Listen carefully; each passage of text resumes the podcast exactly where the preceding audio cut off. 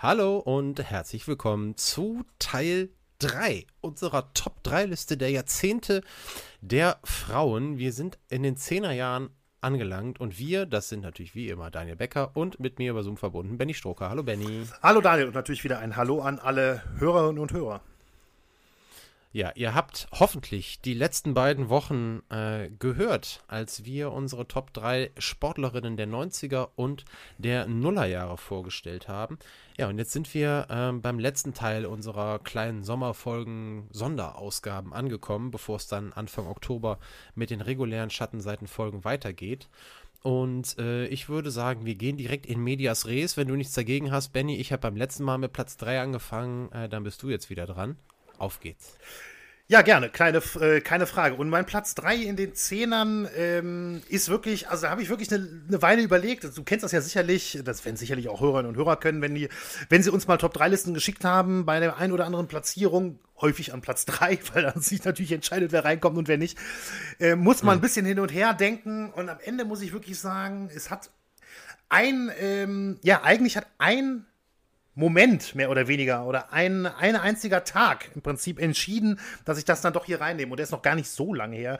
Der ist nämlich äh, mhm. 2019 gewesen. Und ähm, ja, es sind die Ski Alpin Weltmeisterschaften 2019, die dafür äh, gesorgt haben, denn mein Platz 3 ist Lindsay Vonn. Und ah. ähm, ah. Ja, also natürlich mit Sicherheit eine der besten Abfahrerinnen aller Zeiten, überhaupt keine Frage. Sie hat ja auch in den Nullern schon große Erfolge gewonnen, hat dreimal den Gesamtfeld gehabt, aber für mich eben ja diese Momente, die herausgestochen haben, wenn ich äh, daran gedacht habe, sind halt dann doch in den Zehnern gewesen.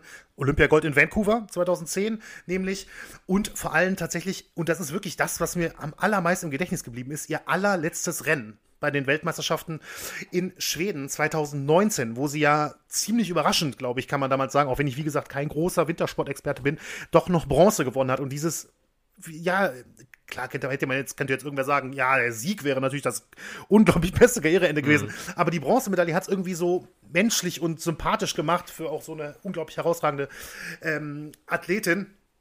Und ähm, ja, also wirklich, also die, dieser Moment damals und auch wie, das ist natürlich auch durch die Medien gegangen und sie hat sich so gefreut, das war, ich fand das so unglaublich sympathisch. Das hat sich total, total bei mir ins, äh, ins Gedächtnis gebrannt.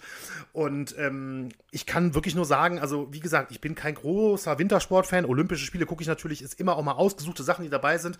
Aber ich weiß noch, dass damals dieses Rennen eben aus dem Grund, dass ich wusste, okay, es ist Lindsay Wons letztes Abfahrtsrennen, auf meiner To-Do-Liste stand und diese Bronzemedaille war wirklich ein toller Abschluss der, der Karriere und hat dann am Ende den Ausschlag gegeben, um hier auf Platz 3 zu landen.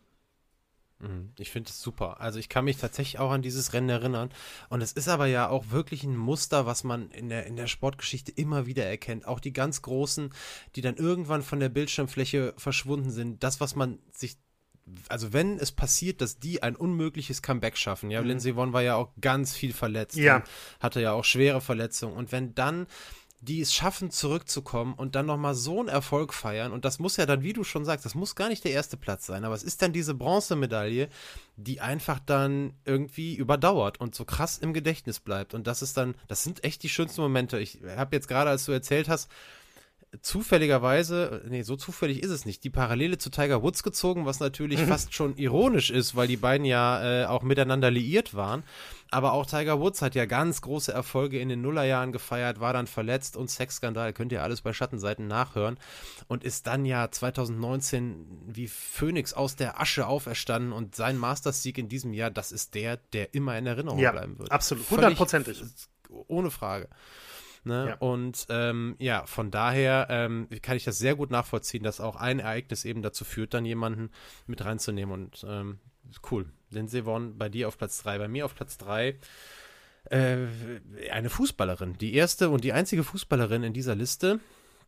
Und für mich die beste Torhüterin in der Geschichte des Frauenfußballs. Und das ist Nadine Angerer. Ihr kennt ja äh, meine Affinität zu zu Torhüterinnen oder zu, zum Torwartspiel als ehemaliger Schnapper.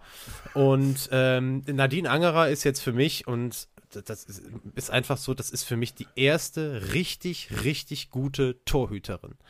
So, also wir müssen nicht drüber reden, wie krass sich der Frauenfußball in den letzten Jahren entwickelt hat. Ich glaube, die äh, gerade zu Ende gegangene Fußball-EM ist ein sehr, sehr gutes Beispiel dafür, auf welches Niveau dieser Sport gehoben wurde. Zumindest auf dem, auf dem obersten Level. Es ist ja eine richtige Freude gewesen, dieses Turnier zu verfolgen. Nicht nur, weil die deutsche Mannschaft so gut äh, gespielt hat, nachher Vize-Europameisterin wurde, aber ähm, insgesamt. Und das gilt auch für die Torhüterinnen, die immer das Problem haben werden, äh, dass sie ähm, von der Körpergröße her einfach Nachteile haben. Das ist, das ist einfach, das verändert das Spiel.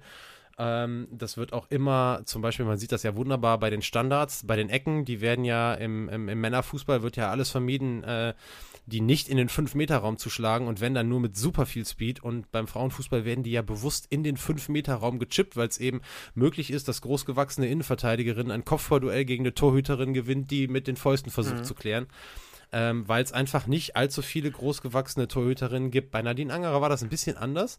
Äh, die gehörte auf jeden Fall zu den größeren Torhüterinnen und die hat alles mitgebracht, ähm, was ein guter Torwart auszeichnet. Die war super stark auf der Linie, das sind ganz viele, aber die hatte eben eine vergleichsweise extrem gute Strafraumbeherrschung. Die war gleichzeitig auch gut mit dem Fuß und die hatte dazu auch immer eine gute Ausstrahlung. Das finde ich immer halt am besten, wenn die, wenn die Mitspieler wissen, so, ey, hinten drin steht jemand, da kann ich mich einfach zu 100% darauf verlassen. Und das ist eine, eine, Sache der Ausstrahlung.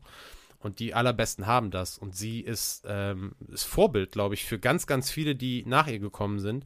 Äh, nicht nur in Deutschland. Wir haben weiterhin jetzt Merle Froms ist aktuell. Ähm, Almut Schuld ist auch eine super Torhüterin und auch jetzt die letzten Jahre schon vorher ähm, sicherlich an die Leistung von Nadine Angerer angeknüpft. Und die war halt auch oder ist auch immer noch als, ähm, als Typ irgendwie einfach gut. Reflektiert, guckt über den Tellerrand äh, schlaue Sachen sagt die und ähm, deswegen ähm, für mich die, die Fußballerin vielleicht des, aus meiner Warte des Jahrzehnts und daher auf Platz 3.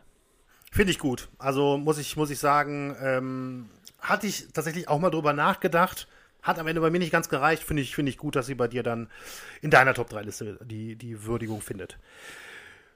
So, mein Platz 2, ähm, ja, mein Platz 2 ist eigentlich für mich eine der beeindruckendsten deutschen Sportlerinnen überhaupt. Ähm, ich bin wieder im Wintersport, muss ich tatsächlich dazu sagen. Also ich habe ja vorhin mhm. auch gesagt, dass ich hier nicht die ganz große äh, Varianz drin habe und ähm, ja, bin ein, bei einer Frau, die eine sehr kurze, verhältnismäßig kurze Karriere hatte, nämlich nur von 2006 bis 2012 und trotzdem zweimal Olympiagold und zwölffache Weltmeisterin geworden ist, Magdalena Neuner.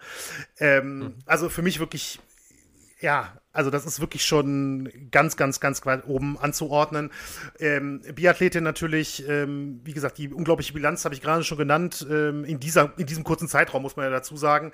Und dann ist sie ja noch 2012 abgetreten als Doppelweltmeisterin und für mich, also ich wie gesagt, das ist auch so, so ein Ding natürlich, Vancouver 2010, das ist noch bei mir gut im Gedächtnis. Ähm, da waren es zwei Goldmedaillen und ähm, Magdalena Neuner für mich unglaublich sympathisch über, über die Jahre hinweg gewesen, immer in allen Momenten, wo ich sie gesehen habe eigentlich. Und ich fand auch tatsächlich auch das Ganze drumherum in ihren Rücktritt als so unglaublich offen und sympathisch, wo sie damals auch, ja, die Olympischen Spiele als Kommerz- und Medienmaschine äh, kritisiert hat oder dass sie dazu verkommen sind. Also, dass ihr da der Spirit gefehlt hat, war, glaube ich, ein Zitat.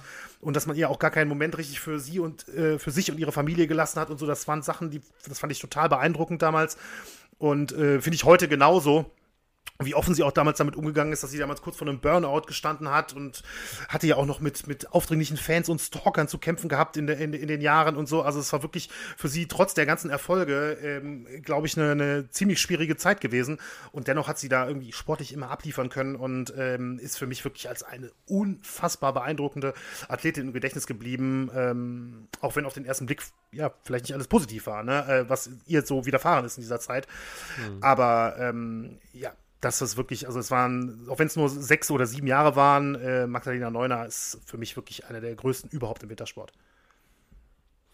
Mir nötigt es immer Respekt ab, wenn Sportlerinnen und Sportler so, so, einen, so einen harten Cut machen und dann ja. auch nachher so ja. dabei bleiben. Ja. Irgendwie, die hat den Zeitpunkt für ihr Karriereende festgelegt und ist dabei geblieben. Die hat einfach gesagt, so jetzt mache ich einen neuen Lebensabschnitt. Das spricht immer so dafür, dass die Leute auch so irgendwie so total klar sind in dem, was sie da entscheiden. Finde ich irgendwie immer gut. Man kann natürlich nicht hinter die Kulissen gucken, aber sie hat das alles super geil kommuniziert und ist dabei geblieben und äh, kein Comeback auf Platz 100 im Gesamtweltcup oder so. Das ist ja irgendwie, weiß ich nicht, finde ich immer gut. Also finde ich auch gut, dass du die dabei hast. Zu meinem Platz 2. Ein Hörer dieses Podcasts hier hat, äh, ich sage nicht wer, weil ich glaube, er hätte kein Problem damit, aber äh, es war in einem privaten Chat, deswegen sage ich jetzt nicht wer, ähm, hat im Rahmen der gerade zurückliegenden Frauen-EM in Bezug auf Alex Popp, ich glaube im, im Halbfinale, äh, da haben wir so ein bisschen hin und her geschrieben, weil uns das Spiel so ziemlich gepackt hat. Äh, wir ja auch, glaube ich, Benny, glaube ich, damals, ne, mhm. bei, dem, bei dem Halbfinale tatsächlich, aber wir waren jetzt auch nicht die Einzigen. Ähm, äh, in Bezug auf Alex Popp, unsere Stürmerin, äh, von einer, ich zitiere, prolligen Arroganz gesprochen und hat das komplett positiv gemeint. Ich habe das auch sofort so verstanden. Das impliziert, also was er damit meint, ist Ehrgeiz, krasses Selbstbewusstsein, so eine Ausstrahlung, die die Mannschaft, die eigene Mannschaft mitzieht und die den Gegner einschüchtert. So, und das ist so ein bisschen überspitzt da äh, umschrieben, aber ich wusste sofort, was er damit meint und kann das auch total unterschreiben. Das gilt natürlich überhaupt nicht für die Persönlichkeit Alex Popp, sondern es geht einfach um die Fußballerin Alex Popp. Es geht gar nicht darum, der als Person irgendwas zuzuschreiben. Das würde man mit der auch überhaupt nicht machen und das gilt, also das ist jetzt prollig zu verwenden, äh, so, so zu bezeichnen. Und das gilt genauso für die Sportlerin, die ich jetzt hier ausgewählt habe. Also ich hoffe, der Bogen war jetzt nicht zu leicht. Das war ja eine Herleitung. Ja. ja, sorry, äh, es geht nicht um, ja, ich wollte. Alles gut. Das ist doof. Ich habe immer das Gefühl, man muss das irgendwie erklären, dass einen keiner falsch versteht. Das nervt mich auch manchmal, aber Punkt. So, ich habe es jetzt mal erklärt. So, es geht um Laura Ludwig. Das ist nämlich genau etwas, die Beachvolleyballerin, ja. der ich das auch zuschreibe. So, zu 0% auf die Persönlichkeit kann ich auch gar nicht einschätzen. Ich kenne die ja nicht. Äh, aber und würde jetzt aber nie sagen, dass die einen prolligen Eindruck macht, aber die verkörpert diese Mentalität, unbedingt gewinnen zu wollen und die zeigt das auf dem Court auch einfach so krass. Die hat halt auch einfach so ein bisschen, manchmal ist das so ein bisschen assi, kommt das halt rüber, ne? Wenn die sich so richtig aus tiefster Seele freut über so einen Punkt. Und ich finde das irgendwie immer geil. Das zeigt so einen Ehrgeiz, das zeigt, dass man es einfach unbedingt will. Und ich glaube, dass das halt auch wirklich was ist, was man unbedingt braucht, wenn man eben so krasse Erfolge einfach erreichen will. Manche zeigen das vielleicht nicht so krass. Ich glaube, die haben das, die ganz Großen haben das alle in sich. Aber sie ist halt auch eine, die das immer ganz offen gezeigt hat und die ja auch immer irgendwie das Herz auf der Zunge getragen hat und das finde ich auch immer gut. Und ähm, dann eben der große Moment, der Olympiasieg zusammen mit Kira Walkenhorst ähm, ja, im, in, in der Heimat des Beachvolleyballs in Brasilien 2016 in Rio äh, als die beiden äh, zusammen da Olympiasiegerinnen geworden sind. Einer der ganz, ganz großen olympischen Momente für mich in den letzten Jahren oder die ich überhaupt miterlebt habe. Und sie stand für mich da immer so ein bisschen raus. Äh, fand die immer gut und das hing halt gerade damit zusammen, dass die ja, diese prollige Arroganz, so, ne? Deswegen, ich mochte das sehr und das, äh, weil's, weil ich eben weiß, wie es gemeint ist und das würde ich ihr im aller, aller positivsten Sinne und von außen betrachtet auch zuschreiben und äh, deswegen ein sehr verdienter zweiter Platz. Finde ich, ist ein super zweiter Platz. Also ähm, Rio 16. Ja, sorry für die lange Herleitung, Nein, kein was ich mir dabei gedacht habe, fände ich nämlich auch gut. Deswegen. Ich, also die, äh, die Herleitung, die Herleitung Platz, war, ja. also ich hatte halt zwischendurch, habe ich schon gedacht, hey, du hast doch angekündigt, das sind drei Pop, unterschiedliche ja. Sportarten. Ja, ja, nee, nee, hast du recht. Ja, nein, nein, alles gut. Ähm, ja, also ich finde, es ist ein super zweiter Platz. Ich muss auch wirklich sagen, ähm, ich habe ehrlich gesagt tatsächlich gar nicht groß drüber nachgedacht im Vorfeld. Ähm, ich will jetzt auch nicht sagen, dass ich unbedingt reingekommen wäre bei mir, aber äh, Laura Ludwig fand ich 2016 auch schon richtig, richtig gut. Also ähm, das war schon ganz, ganz groß bei Olympia damals. Kannst du denn, kannst du denn mit der prolligen Arroganz auch was anfangen, was, ja, was damit so gemeint ist? Ja, natürlich, ja. die haben da auch viele Fußballer und so. Ja, ja, ja, ja, ja, ja. Also auf jeden Fall. Vielleicht ist es, weil es bei Frauen was seltener ist. Ja, das kann sein. Das kann so. sein. Das kann, kann sein. sein so. So, äh, ja. Dein Platz 1. Mein Platz 1. Nee, dein Platz doch, mein, Platz 1. Mein Platz 1, ja. Ähm, mein Platz 1 und das habe ich tatsächlich aber auch erst, als die, als die Listen schon fertig waren, habe ich festgestellt, ähm, ich habe auf meinen Platz 1 jeweils für die Listen, ich habe einen Tennis-Hattrick geschafft. Und das war nicht beabsichtigt. Ah, ja. Okay. Ähm, aber es ist auch gar nicht besonders äh, spektakulär oder irgendwie total besonders oder so, weiß ich nicht. Also es ist mein Platz 1 ist Angelique Kerber ähm, für die äh, für die Zehnerjahre. Ah, ist gut, dass die es reingeschafft hat. Muss ja. ich muss ich einfach sagen, es sind drei Grand Slam Titel in den Zehnern, die mich wirklich begeistert haben und ähm, vor allem dieser Wimbledon Sieg, dieser Wimbledon Sieg, das war einfach ganz groß. Ich erinnere mich, ich erinnere mich wirklich noch gut daran. Ich weiß, es, also es war gegen Serena Williams natürlich. Ich weiß, natürlich kann ja sofort jeder Tennisfan und Experte kommen und sagen, ja, aber da hatte Serena Williams ja auch schon ihre beste Zeit äh, hinter sich. 2018 war das. Das ist überhaupt keine Frage. Also natürlich war sie trotzdem noch eine sehr, sehr überragende Spielerin, aber nicht mehr diese unglaubliche Dominatorin. Aber nichtsdestotrotz war es so, dass ich damals da gesessen habe und gedacht habe, so, boah, aber Serena Williams auf Rasen im Wimbledon-Finale, mhm. wie soll Kerber das denn schaffen? Und sie hat es geschafft, in zwei Sätzen hat sie es damals geschafft. Und ähm, es war absolut überragend, fand ich. Also wirklich überragend. Ne? Ein Wimbledon-Sieg, es ist wirklich also es ist gigantisch gewesen, meiner Meinung nach. Und dazu kommen natürlich noch 64, 34 Wochen, ich habe jetzt nochmal nachgeguckt, äh, insgesamt als Nummer 1 und ähm, Heute spielt sie ja leider nicht mehr so eine, so eine große Rolle. Ne? Ich glaube, es ist jetzt 31, 32 oder so in der Welt. Ähm, aber nichtsdestotrotz hat sie, finde ich persönlich, also Tennis Deutschland ganz, ganz große Momente beschert in den, in den Zehnerjahren. Und ich hatte auch gehofft, dass sie vielleicht so ein bisschen einen kleinen Tennisboom auslösen könnte. Auch vielleicht in Kombination mit, mit Alex Zverev. Ähm, ja, also zumindest für mich nicht spürbar gewesen danach. Aber ähm, also Kerber in den, in den Zehnern fand ich schon wirklich ganz, ganz groß. Ich fühle mich richtig schlecht, Benny. Also ich fühle mich jetzt nicht richtig schlecht, so nach dem Motto, ich habe was Schlimmes verbrochen, aber ich fühle mich so schlecht, wie man sich halt bei einer Schattenseite schlecht fühlen kann. Das ist kein Weltuntergang, aber es ist schon sehr ärgerlich. Also ich muss ganz ehrlich sagen, ich habe ich hab Angie Kerber vergessen. Einfach vergessen. Hätte sonst das auch eine Chance überhaupt gehabt. Überhaupt nicht. Ne? Ja, das ist, ist eigentlich keine Frage. Also Boah, das ist jetzt echt ein bisschen blöd. Also umso, umso glücklicher bin ich natürlich, dass du die mit reingenommen hast. Und äh, natürlich ist das sowas von verdient. Und natürlich habe ich da genauso mitgezittert. Ja, ärgerlich. Das heißt nicht im Ansatz, dass mein Platz 1 ähm, nicht trotzdem Platz 1 gewesen wäre, aber natürlich wäre Angie Kerber mit in meiner Liste gewesen. Ich muss auch gestehen, das war naja. auch mein, wäre mein Tipp gewesen für die Parallele. Hm. Naja. Ja, da hast du auch, ja. also er wäre es wahrscheinlich auch gewesen, er wäre es nicht auf Platz 1 gewesen, denn hm. diese Sportlerin, ich mache jetzt die Überleitung dahin, ist da nicht von runter zu bekommen. Ähm, sie ist, das kann ich schon jetzt sagen, im Jahr 2022 mit sehr großer Wahrscheinlichkeit meine Sportlerin des Jahrzehnts 20er Jahre. Ähm, aber sie ist auch meine Sportlerin der Zehnerjahre. Ähm, es geht um Malaika Mihambo. Also wir haben sie auch heute schon genannt. Da führt für mich überhaupt kein Weg dran vorbei. Natürlich, ähm, sie ist jetzt auch schon Mitte der Zehnerjahre auch im Leichtathletik-Geschäft gewesen. Sie war jetzt nicht von Anfang an ihrer Karriere die absolute Topspringerin. Sie war eine von mehreren, denen, bei denen man gehofft hat, dass sie mal in die, in die Weltspitze slash erweiterte Weltspitze reinkommen ich muss ganz ehrlich sagen, 2015, 16 äh, hat jetzt keiner, glaube ich, ganz viel drauf gesetzt, dass Malaka Mihambo mal die absolute Weltdominatorin im Weitsprung wird. Äh, aber sie ist es halt. Und sie ist es seit 2018, ähm, seit ähm, sie Europameisterin geworden ist, damals Heim EM in Berlin.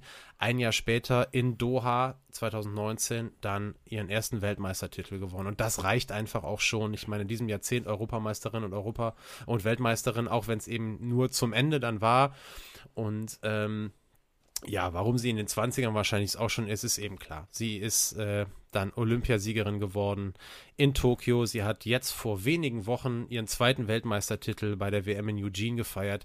Sie ist im Moment die eine deutsche Leichtathletin, die, äh, die diese Sportart in der Welt ganz, ganz weit vorne präsentiert äh, und repräsentiert. Und äh, sie ist eben auch genau das. Ich finde, sie ist eine wahnsinnig gute Repräsentantin, nicht nur für die Leichtathletik, sondern überhaupt für, für den deutschen Sport. Also die bringt einfach alles mit. Die ist schlau, die ist sympathisch, die ist äh, einfach eine überragende Athletin.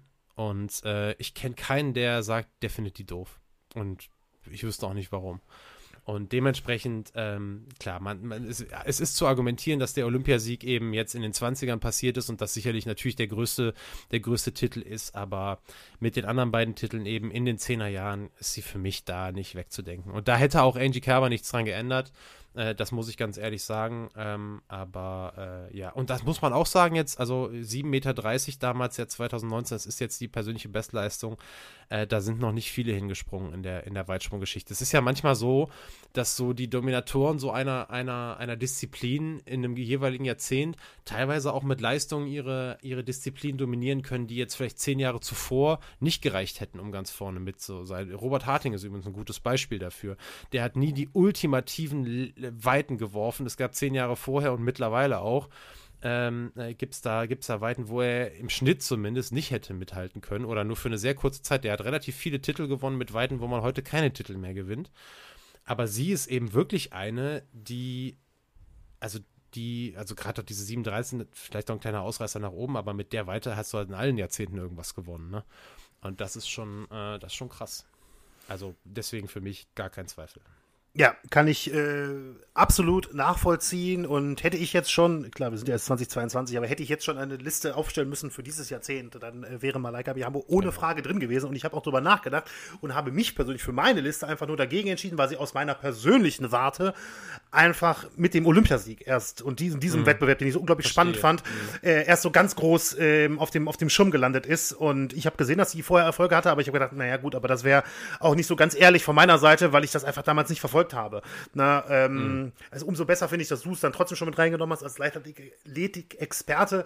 Natürlich mehr als passend. Und ich muss auch sagen, also wenn ich sie gesehen habe, ich kann mich auch erinnern, hat jetzt eigentlich mit dem Sport, naja gut, theoretisch, sie hat ja irgendwas Sportliches in irgendeiner Form da schon gemacht, aber ich habe sie mal vor einem Jahr oder sowas, oder vielleicht ist das noch länger her, in, kennst du diese ARD-Sendung Klein gegen Groß mit Kai Pflaume, wo ja, irgendwie so ja, ja, Promis und Kinder und so, da war sie auch mal dabei. Ich weiß schon gar nicht mehr genau, was sie da machen musste wirklich, was für eine Sympathieträgerin einfach nur, ne? Und ähm, ganz, ja, ganz, ganz tolle Persönlichkeit, denke ich. Super. So, Benny, was wir jetzt machen, wir, wir, wir laufen noch, ne? Also nicht, dass du denkst, ich will jetzt hier äh, aufhören, ohne abzumoderieren. Wir machen jetzt aber live ein Bild für Instagram. Kannst du einmal, kannst du einmal so machen? Immer das immer gleiche Motiv. Ja, es ist, echt immer das gleiche Motiv. Aber das äh, können wir dann mal posten. Können schon mal wir, sind ja, wir sind ja auch ein, äh, ja. wir sind ja auch ein Hörmedium, äh, ne? Von daher kann es auch bei Bild dann immer das gleiche Motiv sein. Stimmt. So, ja, also, jetzt versuchen wir das Ganze jetzt nochmal abzurappen. Ähm, wir hoffen sehr, dass euch unsere Idee, diese Top 3 äh, Jahrzehnte äh, nochmal irgendwie in die Sommerpause reinzupacken, gefallen hat. Ich glaube, wir haben beide nicht damit gerechnet, Benny, dass das jetzt doch so, so lange dauert hier. Äh, wir haben jetzt echt äh, ziemlich lange hier gequasselt, diese drei Folgen am Stück aufgenommen.